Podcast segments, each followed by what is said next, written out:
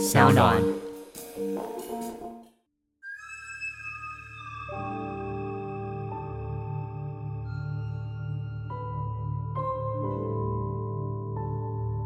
大家小时候有相信某个传说的存在吗？后来为什么不相信了呢？因为你已经成长了。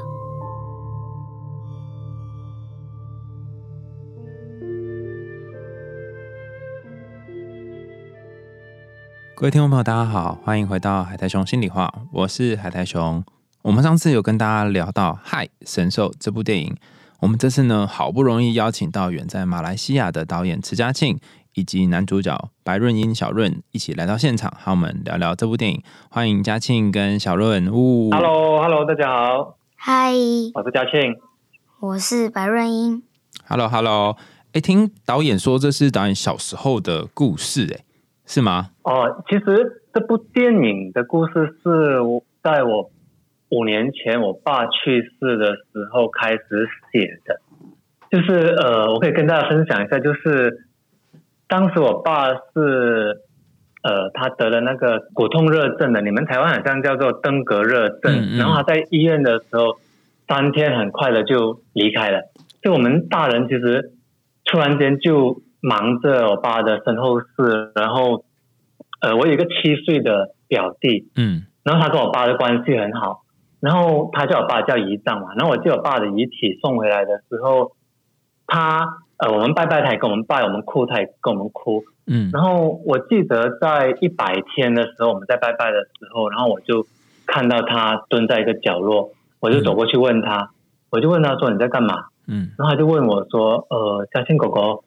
姨丈是不是不会再回来了？”所以当时候我我听了过，我是哭的很厉害的。嗯我因为我我在想他他是为什么会问这句问题，就是他是从我们的哪一些行为上察觉到我爸不会再回来了。嗯然后我自己本身也在想说，很多时候我们在处理死亡的时候，我们都是在处理事件，嗯而不是处理人跟人的一个心情或者是一个情绪。所以这这个也是呃促使我会想拍这部电影的那个主要的原因，就是我想要去探讨，就是在处理死亡的时候，大人在做什么，小朋友在做什么东西这样。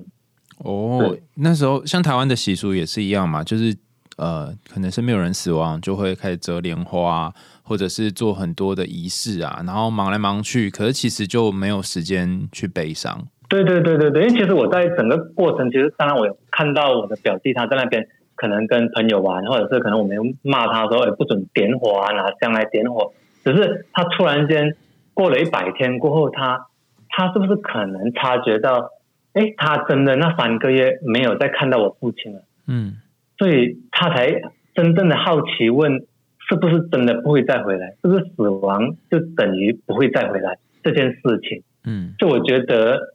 蛮有趣的，就是我一直很想，因为我自己本身也是到那个时刻我才突然间崩溃的哭，因为我在忙的时候，其实我根本没办法去消化我的这些情绪，所以变成很像是我的表弟他这一句话，好像提醒了我们，呃，很像要去可能跟小朋友讲发生了什么事情，可能在所以在电影里面，可能那些做妈妈的，可能做阿嬷的，大家都想去保护这个小孩，然后呃不要告诉他，怕他伤心。其实我觉得小朋友很聪明，有啊，里面有一个看到对对，这家里的一些变化，他就大概大概懂的这样。嗯，有有老师都说一段话，我感触很深。他说：“你以为小孩都不知道，其实他们都懂。对对对，嗯真的。那导演和爸爸的小时候的关系是，这可以问吗？你们小时候是怎么样的呢？可以啊，可以啊，可以啊，可以啊，可以啊，可以啊。那其实我真的认为，其实人死了过后，人离开了过后，他留下来最美好的礼物就是回忆。嗯，因为我记得我爸去世过后，我一直在做的东西就是回忆他之前跟我相处的一些画面。我不懂为什么，就是会一直去很用力的去回忆，因为我很像怕忘记这个感觉。然后，呃，因为我爸其实里面的很多的桥段啊那些东西都是我跟我爸的一些经历，就是呃感情的一些投射。像比如说里面有一些桥段，比如说从十数到一啊，这些这些都是我常常想说我爸爸跟我玩的东西。因为我我我小时候我爸爸是开一间洋货店，嗯然后常常会停电，然后停停电的时候我们就会很烦，嗯然后我爸就说：“OK，你从十数到一，他他就会来了，电就会来了。”然后我们就数数数数数，数到二的时候还特别放慢哦，二点五、二点四，然后就一直到一还是没来，然后再从头再数过。那我我我爸就是呃，他就是这一种人，就是他他喜欢讲那些有的没的，像比如说呃，我记得就我小时候，他到一个点的时候，他就会问我：“你你相不相信我等下从十数到一？”整排街灯就会亮起来。那我说屁啊，怎么可能？那等他数数数数数到一，哎，整条街灯就亮了。嗯所以我那时候小时候我觉得我爸爸很神奇的，就是就是他他常常会讲一些你很像不是很相信，不过又很像真的会发生的东西。这一些东西，我觉得现在当我爸离开了过后，他就很像变成一个我拿出来自我疗愈的一样东西。就好像戏里面的小朋友这样子，就是他们他很努力的去想起他爸爸告诉他的东西，嗯。不管是发亮蘑菇、发亮的水母，然后神兽的传说，他他可能用他爸爸告诉他的东西来疗愈自己。我觉得很多小朋友都是这样子长大的，我觉得啦，嗯。就是可能我也是希望，就是可能这部电影让大家看到过后，我也希望大家很像，呃，可以心目中有一只属于自己的神兽，然后在你最伤心的时候跑出来疗愈你的这种感觉。所以这些东西全部都是我爸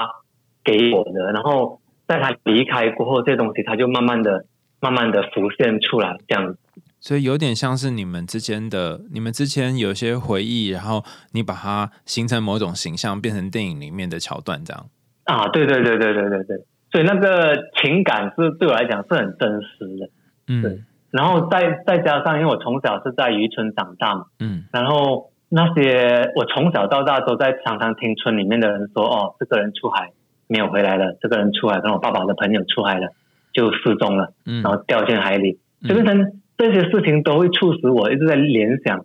哎，他们真的不会再回来了吗？他们发生了什么事情？那我就看到有人会抛西瓜，然后就做做一些这些事情，所以小时候就会很好奇，到底他们做这些东西干嘛？就是就是真的有用吗？所以这些东西我都有把它放进去我的电影里面。然后还有一样东西我想讲啊，就是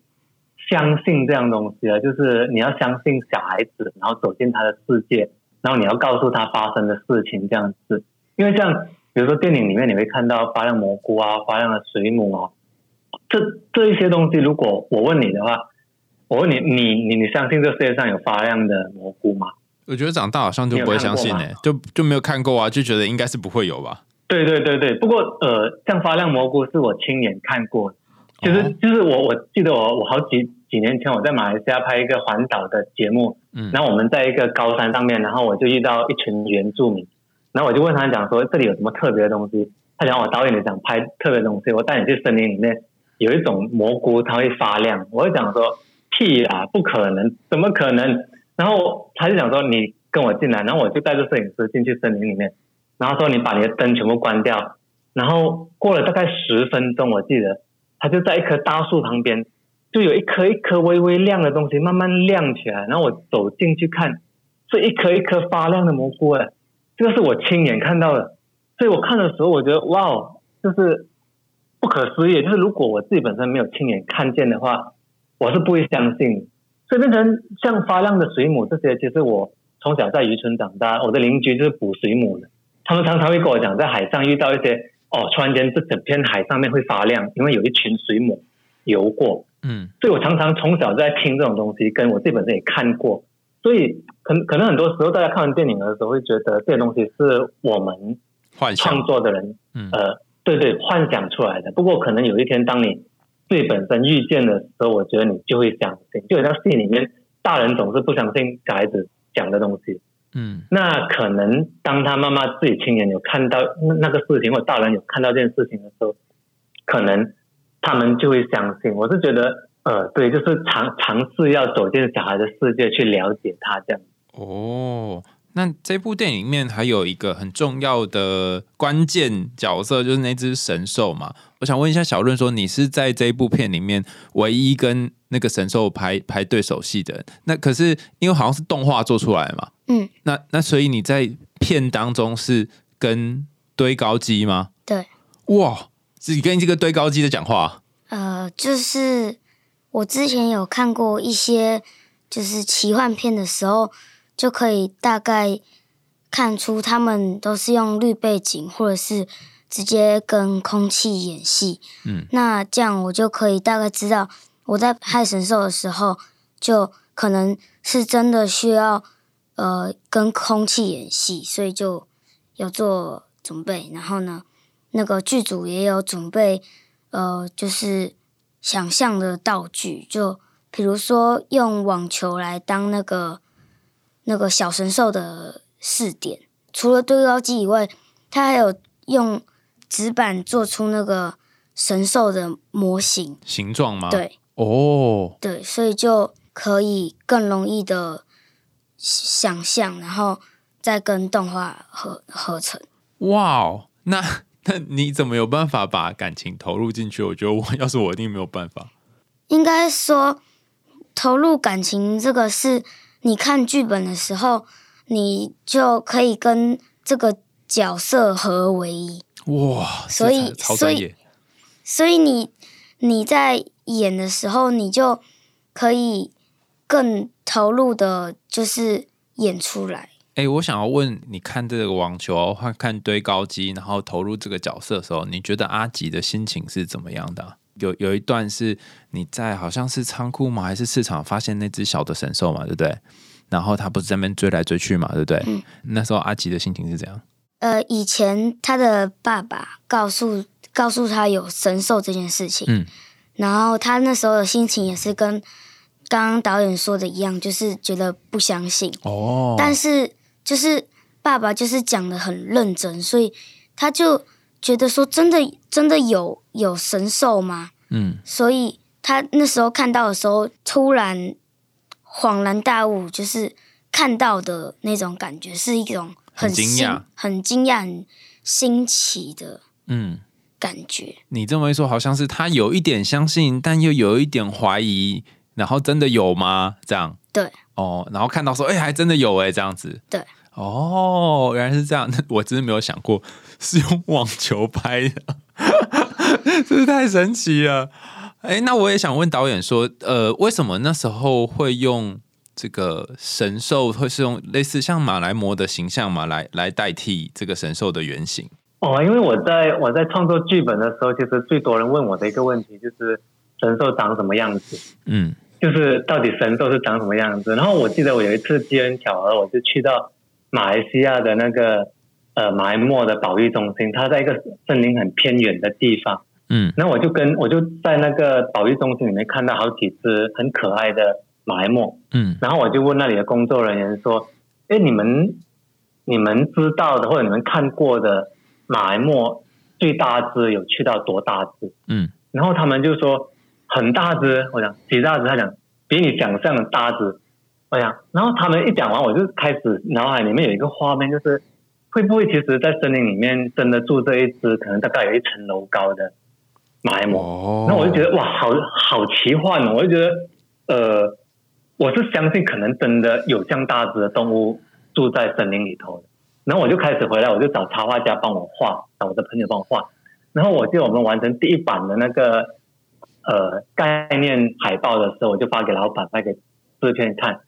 然后他们看了过后都觉得好可爱啊，就是一个被一个小孩子靠在那个神兽的背后，然后看着整个渔村的那张概念海报，嗯然后呃，他们觉得好疗愈，因为其实我就是要做一一个让那只动物看起来很疗愈，然后刚好马来貘的那个身形跟它的颜色，然后胖胖胖的，然后很可爱有点很啊很憨厚老实的那个样子。然后对我就想说，哎，这个感觉会给人家很疗愈的这个感觉，而且它如果体型大一点的话，有点给阿吉保护的那个感觉。然后刚好有一个很隐喻的东西，就是呃，像小的马来貘，它大概六个月过后就会从斑点慢慢褪色，变成黑白了，哦。所以变成它那个是它的一个成长过程，就是也像戏里面阿吉的一个成长过程，就是你慢慢慢慢慢慢就会变成大人了，因为其实他长大，马来貘长大就会变黑白，他小时候是斑点，所以我觉得哎，这个东西跟我的整个电影的主题是很融合的，所以我就决定了用这个马来貘的这个外形，然后把这个传说套进去。因为其实我从小在马来西亚长大，就是从小就一直听到这个墨是可以吃掉人类噩梦的神兽这个传说，哦所以知道爸爸去世过后，我就很像有一点自我疗愈，然后就是一直在想说，哎如果这个神兽能够出现，把我爸爸去世的这个噩梦给吃掉，有多好？对，就是这样这样子的一个概念。当然，刚刚讲到，呃，阿吉有一段是坐在神兽的背上，然后进入这个嗯城镇里面吃噩梦嘛。然后我就觉得很神奇的是，我看到好多的那个动画的画面都有一个很像是银楼嘛。银楼的场景、是厂商赞助嘛？不然为什么会 会一直有那个银楼？有还是有故意银楼跟什么？其实我很喜欢，我很喜欢台湾的你们这些看板，就是那个叫哦看板是吧？就是然后然后我记得我们去看景的时候，刚好那条主街就是小朋友每天跑着去上课的那一条街道，所以就是可能小朋友他可能他在骑着神兽在逛大街的时候，那个场景一定是他们很熟悉的一条街道，哦。所以我就觉得那个银楼很像是一个地标，就是可能你看到的时候，你就觉得是小朋友他们上学常常会穿梭的一个一个场景这样子，然后可能它也是唯一整条街可能比较亮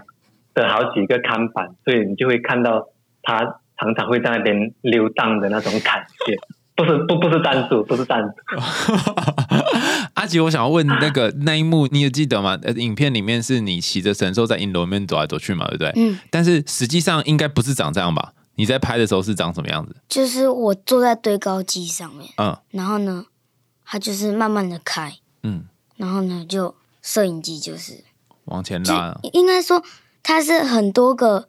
地点，然后连接在一起的，哦，所以所以可能我这里就是一小段拍，然后呢，再换一个地方再拍，所以那些银楼那些场景是真的。是真的，哦，是哦，我以为那是动画 key 上去的，嗯，不是不是，那是哦，然后你只是坐在堆高机上这样子，对，哦，然后你看那个泡泡蹦的泡泡，也就是都没有没有真实的泡泡，就想象那有一个泡泡，对，哇！我突然觉得你演技好高超哦，因为在戏里面就觉得好像是真的一样，完全看不出来。那一戏里面有一段是，呃，本来看的神兽有一点觉得很有趣，但是又觉得有点悲伤，因为阿吉其实是他知道爸爸可能不会回来了嘛。嗯，那时候你心情是怎么转换的啊、就是又要有点有趣，然后后来跟神兽在一起有点悲伤。应该说那个爸爸有跟他说，那个就是他有见过神兽，嗯所以他一开始的那个开心就是他遇到神兽了，就跟爸爸说的一样，对，嗯，然后后来的悲伤就是他去问那个神兽爸爸到底在哪里，嗯。但是他觉得神兽并没有给他答案，嗯，或者是说那个他没有得到答案，就是一个无无解，对。因因为神兽他好像也不会讲话嘛，对嗯，然后他找神兽问神兽说他爸爸去哪，然后神就呜，然后就什么也没讲。哦，哦，所以导演那个神兽设定不会讲话，是原本你的设定吗？所以一开始的时候，我们其实在画的时候有想说，哎，他会不会飞天遁地啊？然后会不会隐形啊？或者是可能会跟人有一些对话这样子。不过可能因为我这部片子，我想要比较魔幻主义一点点，就是比较写实一点点。嗯那可能就会回归到最比较真实的，你你感觉它很像一只你身边出现的一只动物。哦就不会那么花俏。那那个整个感疗愈的感觉可能会比较多一点点，那就是静静的在旁边陪伴你。所以你看到整个过程就是，呃，神兽它可能没有特别很大的功能，就是吃掉泡泡，不过他主要是陪伴这个小孩。你看，就是小润讲的，嗯他陪他让他去看到别人的噩梦啊，就是我在创作剧本的时候，我就感觉上好像他的作用就是他让你去看到别人的噩梦，然后那种感觉也是告诉你，其实呃，在这个村子里面，不止你有噩梦，其实每个人都有自己的噩梦。嗯那可能神兽把噩梦给吃掉，那明天又会是一个美好的一天的这种感觉啦。对 对，我觉得就是他他有一种这种这种隐喻或者这种疗愈的感觉，这样。哦，所以其实它也是有一点现实性的，就对，并不是说好像它可以做很多奇奇怪怪的事情。对对对对对，就是这个也是我们在继续讨论的时候有有有很多讨论的点，就是我们要让它去到很像奇幻大片这样子，就是可能会飞啊，可能会隐形啊，还是怎样。不过呃，其实还是回归到那个故事本身，它是它主要的功能是陪伴，就是陪伴阿吉，就是在他等爸爸的过程当中，然后他自己去察觉到爸爸不会再回来。其实那那个神兽大泽神兽的角色，其实应该是大人的角色，嗯不过他并没有从大人身上得到这一些东西，反而是这个神兽给了他这个陪伴，就是好像到那个海堤那边，然后就是也是神兽一直陪伴着阿吉，让他好像明白了一些事情这样。我想问问看，呃，不论是小润或是导演，就里面有一段是呃阿吉跟他妈妈陪，就是刚刚导演说去到好像是山坡旁边嘛，然后看着星星嘛，然后往上飘的那时候，那时候心情是怎么样的啊、我我觉得那一场戏，其实我我记得我在跟彩妮姐还有阿基他们讲的时候，就是就是现在是你们唯一一个时刻看见爸爸讲的东西是真实的，因为从从一开始的时候，那个感觉是妈妈都不相信小孩子讲的东西嘛，嗯。然后直到最后一场戏那场戏的时候，妈妈自己本身也看到发亮的蘑菇了，然后看到荧光菌真的会在空中飘，然后慢慢慢慢的两个人追到山坡上面的时候，就是感觉上，呃，那个荧光菌慢慢慢慢就散掉了，就是那种感觉，我刚刚讲说就是看不见了，就是消失了。当然，他他有一种释怀的感觉，不过这个释怀，我觉得他没有那么快，其实就是让你明白这个东西不会再出现了，然后可能他你永远都不会再看到他，所以我就设定那个感觉是让它飞到空中，然后慢慢慢慢的就变成有点像天上的星星的那种感觉，然后呃有点跟爸爸的告别的那一种感觉，对对。哦，我觉得要演出这个告别有点难呢。我我想问小润说，你在拍这部片的时候是几岁啊？八十八九岁，那那时候，天哪，八九岁，你要怎么去就演爸爸走了嘛？然后呃，你要跟一个本来把你本来在你旁边，但后来把你丢下来的母亲，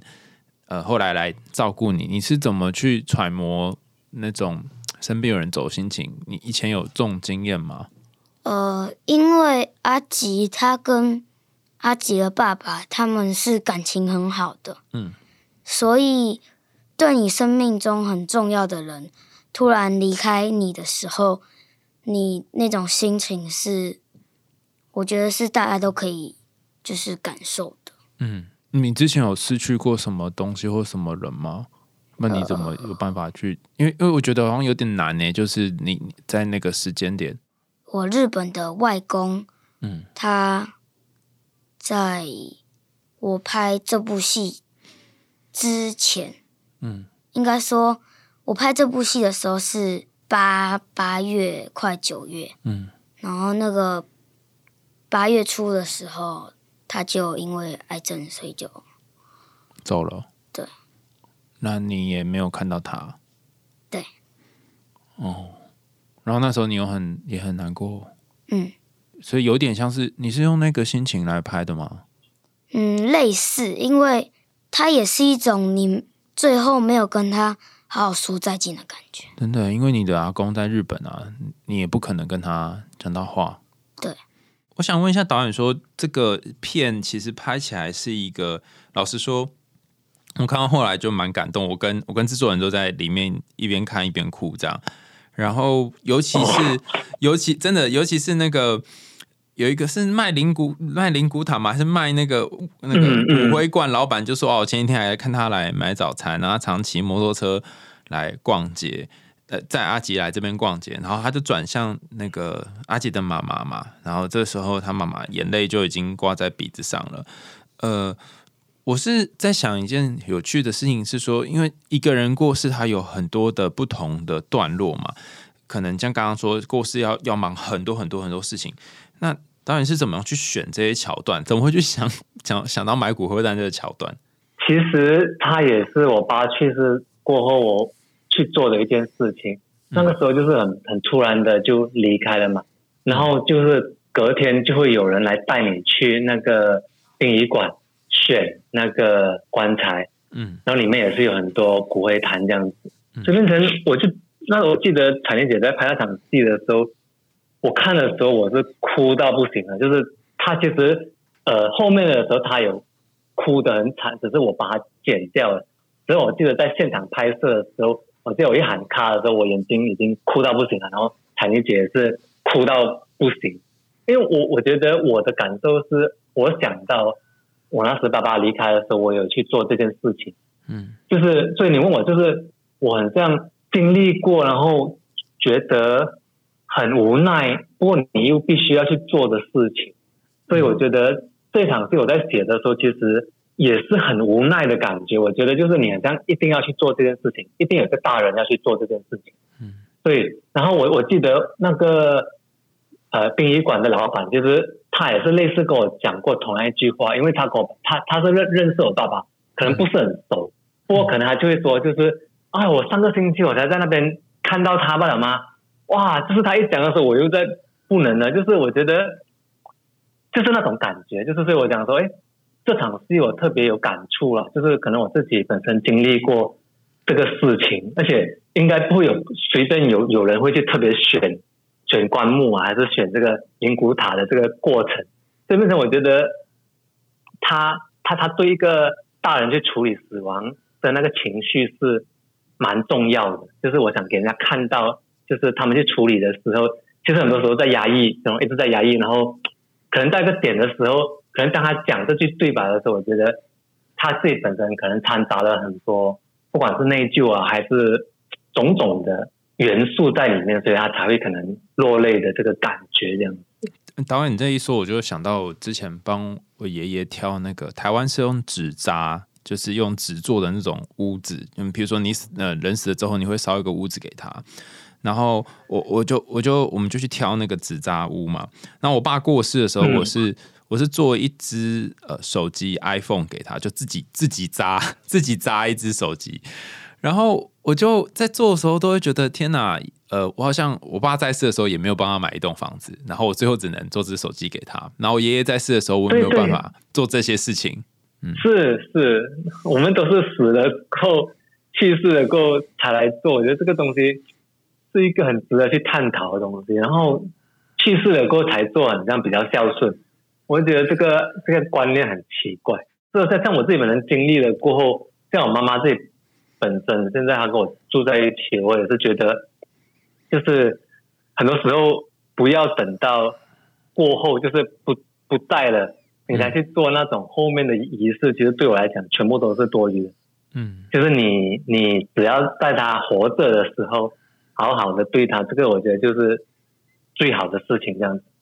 其实后面那些事情，很多人都说是为了在世的人做的啦。心理学叫做 psychological closure，就是你你做完之后，你心里就会有一种结束感。比方说，我帮我爷爷去选了一个房子，然后这个房子里面有佣人，可以他可以他可以使唤，然后有一部车子，我就觉得哦，好像我有做到一件事。但就像你说的，其实好像已经没有太多意义了。对对对，就是就是我们讲的那个善终跟善生，嗯，就是善生是让活着的人觉得比较好过，就是你做了这些东西，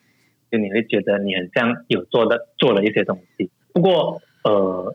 就是像我爸去世过后，我也是有很伤心，就伤心到不懂要怎样过生活的那种感觉，因为他太突然。嗯。然后我也是有去呃一些上一些呃心灵辅导的嗯。课程这样子，所以那些老师也是讲，其实就是很多时候你的关系突然间断了，你就会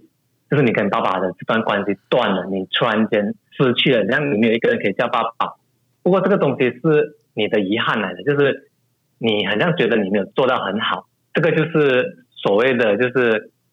呃没有办法做到善终跟善生。那其实我去上了那些课程过后，就比较释怀了一点点，这样子，哎，会会觉得现在当下的东西比较重要一点点。嗯，在这部片里面，其实有很多有趣的桥段，但但是因为我刚听阿吉，就听到小润在讲这个拍的过程，我才知道说，我好多画面都是事后才弄上去嘛。那我想问小润说，这整个片拍下，小润你在拍这部片的时候，你印象深刻或是比较辛苦的是哪一段？就是那个捞海水，有有也是嘛，对不对？我是真的也觉得很辛苦。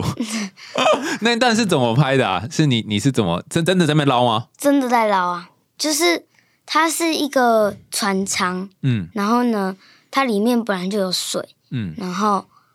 我觉得辛苦的原因是因为你一开始在里面的感觉是还好，但是呢，越泡越冷，然后然后那个海水又很多，然后再加上那个洒水车，嗯。它是用洒水车洒下来的，哦，所以那一个船理论上剧情是下面破洞嘛，对不对？对但是因为你你进去的那个应该是没有破洞，它只是里面上放很多水这样。对那它是真的船舱，对，然后你就真的下去，嗯，然后在那边捞捞捞，这样应该捞很久吧？不是他的意思，就是说那个阿吉觉得说，就是假如说传好了，爸爸是不是就回来了？对我有感觉到你演的这种感觉，他的那种意念很想，就是很想挽回。对，就是很明显的表达出来，但是他最后可能自己也知道，好像不行了，对然后又有点生气，后来妈妈就下来了嘛，然后叫他上去，他说他不要这样子，嗯，就有一点抗拒接受这个事实。对，所以那一段片总共拍了多久啊？因为你不是说超冷吗？呃，应该说导演是个非常追求完美的人。我 导演现在在另外一端，觉得内心觉得很 他是一个很追求完美的人，嗯所以呢，我可能呃这一次拍的哎还还可以，嗯然后呢导演就说哦这颗很棒哦，啊再一个好不好？假的，然后就这样重复三十次，三十次没有啦，开玩笑，对对对对对，所以他他是一天里面拍这一这一场戏吗？还是他分很多？就是这场戏是其中一天的一半的时间，然后你就在那边捞了几乎是半天的时间，重复这样做这件事，有很多个 cut 啊，所以嗯对就是呃这个 cut 结束之后，然后再换另外一个镜头这样。哇，好辛苦哦！而且不是真的下雨，是洒水车，对啊，然后你也没有换衣服，就是那一套这样子穿着。对啊，然后就可能我要拍一个你下去，然后又要拍一个从那个路边然后走进船舱的，所以呢就要衣服是干的，所以呢就要吹，哈，不是两套衣服哦。不是，他是要吹，嗯就可能我们本来就有准备，但是可能就是三四套，嗯，但是已经没了，来不及了。对，他就是要这样轮流吹。哇，你的意思说你下去那个船舱里面弄了一阵子之后，然后可能下一个 cut 就是要在那个路上走，然后他可能交替这样子。对，他就可能要从路上走，那个路上走进来，所以就要一个干的衣服。哇，好辛苦哦！那森林那一段是真的进去森林吗？真的啊，然后你就是光着身子在那边跑跑，你不怕蚊子咬啊？呃，我们有涂那个防蚊液，然后那个荧光是真的插在身上，真的插在身上。我以为那是后置的哎、为什么什么东西都是后置？因为因为它看起来超级亮，那个那个荧光机看起来超亮，那真的是拿荧光笔出来弄的吗？我我回不是去要，看它好像是就是荧光棒吗？就是真的荧光棒，然后折断，然后里面的哦，好有趣哦！就是我我一直以为那个是因为它太亮了，对。但是你这么一说就好，我回去我我也来查查看。所以那那场戏还好，在森林里面还好，但是在水里面那一段比较辛苦。对，哦，好，那最后我想问一下导演，说这部片其实要讲的东西蛮多，然后我也看到很多有趣的隐喻，像刚刚刚小润有讲到一个，就是其实他没有办法接受爸爸离开，可是最后还是得接受有一点放弃无力的感觉。然后我想问导演说，如果这部片想要介绍给台湾的观众，你有没有什么想要告诉大家说，诶，这部片你有你有想要传达什么吗？或想要说什么吗？呃，就是像我刚才一开始说的，其实这部片我想探讨的是。呃，当一当面对死亡的时候，大人跟小孩怎么处理？所以我觉得他很适合，就是可能父母亲带着小孩一起进戏院去，然后可能小孩子会看到小孩子的部分，大人会看到大人的部分，然后大家出来过后可以稍微讨论一下。因为我觉得，像我记得我在金马奖首映过后，呃，有很多人跑来跟我讨论他们看到的东西，这个也是让我很蛮有一些不同的观点，就是可能大人他看到的桥。段哪一些是对自己本身有共鸣的，然后可能也是有一些年纪比较轻的小孩，然后他们看的时候觉得，哎，哪一场戏他们有感受到，然后我记得有一个老师跑来告告诉我说，哎，其实他们其实很在现实社会里面很少有怎么说，就是会跟小孩子特别去讨论关于死亡的东西，所以变成可能可以借由这部电影，大家可以来聊聊，就是可能借这个机会让小孩子明白一些呃。失去是什么？离别是什么？这样子的东西，我觉得，呃，可能这个是我想要让观众大家去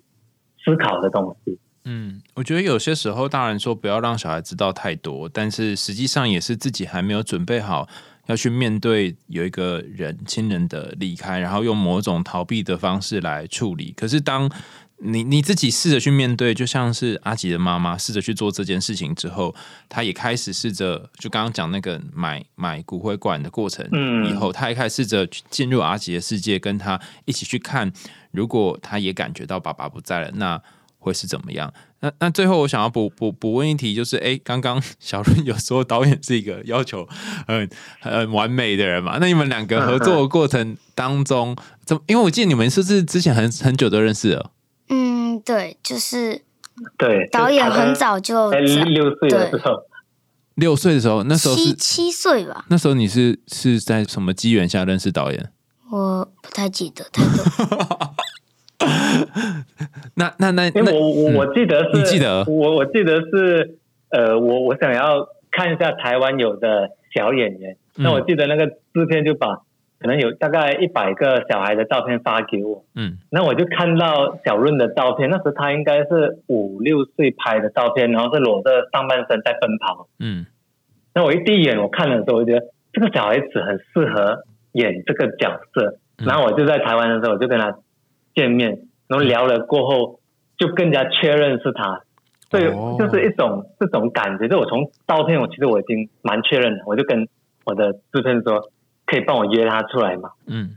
那种感觉，对，所以也认识五六年了。有啊，有啊，有啊，有啊，有。嗯，那我讲说，就是我们呃，我我我认识他的时候是他六岁半，然后我拍他的时候应该是大概八岁半。那我就跟公司说，如果再不拍的话，我就没办法用小润。然后怕那个他长太快。对对对对，其实他他过了那个年纪过后，可能对死亡的领悟又是不一样的。哦。对，因为如果他他他太大的话，那可能他就没办法，就是哦，他可能会觉得这个东西我都懂了。就是其实他就大概七八岁的时候，我觉得是那个刚开始要了解那个死亡的那个阶段。嗯嗯，所以其其实那时候一眼就相中小润就对了。真的真的真的真的，我不懂，就是会觉得就是他，而且他的表情让我感觉上就是他就算不怎么说话。都会觉得他心里有很多心事的感觉。怎么会确认是他？就不知道为什么，就是一个直觉嘛。对，这就是我觉得，呃，我看到他的时候，我觉得他的脸就是感觉上，呃，会很很容易。第一次感觉到他心里面会有很多心事的感觉。对，第二次可能他个子很小，然后可能他在戏里面会容易会有一种让人家会去疼惜他跟怜惜他的那种感觉。然后其实我记得我第一次跟他试戏的时候，他才六六岁半，然后他的一些对手，就是我在看他演的时候，我没有我没有遇过这么就算是很有天分的小孩，就是他在演的时候，你感觉上他好像不懂听不听懂导演在讲什么，不过他演出来的东西，你感觉到他是懂。嗯，我我我不我不知道他自己还记得没有，然后我记得我有在当场试他一段戏，嗯然后他的每个小动作我都好喜欢，所以我就跟志轩说就是他了。哦，我看过你演那个《亲爱的房客》，那时候也是五六岁吗？那时候九岁吧，九岁哦，所以比这部片还要晚哦。对，哦，所以在之前你还有拍过别的片上岸的鱼，哦，然后所以有点像导演他看到你以前的片，就觉得诶好像蛮有天分，然后可以揣摩这些。那你自己呢？你自己对导演的印象什么？合作这段时间，呃，就是除了要求很多之外，要求很高之外，你觉得导演是一个怎样的人啦、这样问好。嗯，应该说他是一个很除了追求完美之外，他是一个很应该说了解吗？我觉得他好像了解我的感觉，嗯，就是他很懂你，有时候我可能拍这一这一段的时候，他可能就懂我的心情，所以就用不同的方式来拍这一场戏。哦，他可能会知道说你那时候心里的感受是怎样，然后觉得诶，好像你有一些想法，然后他就会换他的角度，这对样吗？，因为呃，导演比较一般的大人比较没有呃小孩子的观点，嗯嗯嗯嗯，所以当他发现那个小孩子的观点的时候，他就会试着去改变那个他原本的设定。嗯嗯嗯，所以我觉得他了解我的感觉。哇导演有听有没有觉得很感动？我超爱你的，我爱你。你你知道我们那个我们心理学里面有一个讲法，跟刚刚小润讲的很像。他就说你，有些时候我们长大就会忘记孩子的这个视野。那他可能是一百公分的世界，或者是一百五十公分的世界，但我们都一直在一个，比如说一百八或一百九的世界，在看这个现实的人生。然后，当我们可以蹲下来，用他的视野去看他所经历的这些事情的时候，其实比较容易跟他沟通。对对对，因为其实我每天在片场的时候，其实我都很开心，跟这一群小朋友在在玩，边玩边拍，因为他们会给我很多惊喜。就像刚才小润讲的，就是因为他们可能今天拍摄的心情又不一样，